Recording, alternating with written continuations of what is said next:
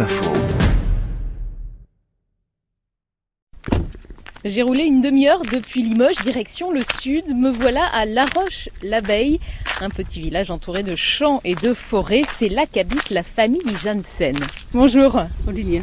Sarah. Je viens de Pays-Bas avec ma famille et ça fait déjà 16 ans qu'on est là.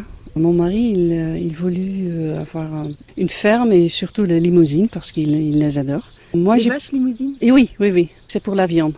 Moi, j'ai fait la côté touristique. Nous avons un petit camping à la ferme, une cabane qu'on a construit nous-mêmes et euh, un gîte qu'on a construit aussi. Il faut dire qu'on est euh, vraiment dans la campagne en fait. À part le bruit des oiseaux, on n'entend pas grand-chose. Non, c'est ça qui attire aussi. Parce que les gens, ils ont plus l'habitude d'entendre la silence, en fait.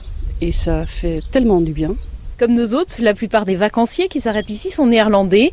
Mais pour nous, Ferdi va faire un petit effort. Je peux essayer de parler en français. C'est plus difficile pour moi, mais Ferdi vient d'Amsterdam. Pour quelques jours, il a planté sa tente dans le verger. ja, nous préférons de dormir euh, entre le.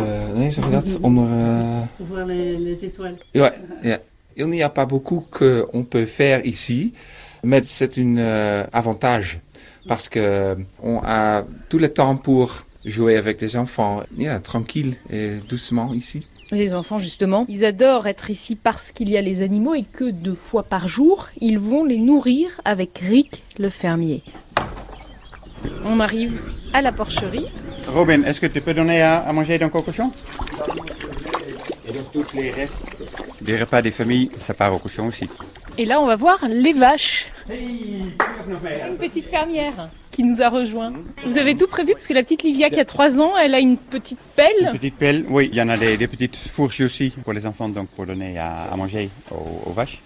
Et est-ce qu'elles vont me faire le plaisir de meugler Parce que si je reviens, je suis allée à la ferme et j'ai pas euh, le- la vache qui fait meu. ah je- oui, ah zut, oui, non, ça c'est, non, non, mais moi je peux pas le faire. C'est carrément aux vaches de, de le faire.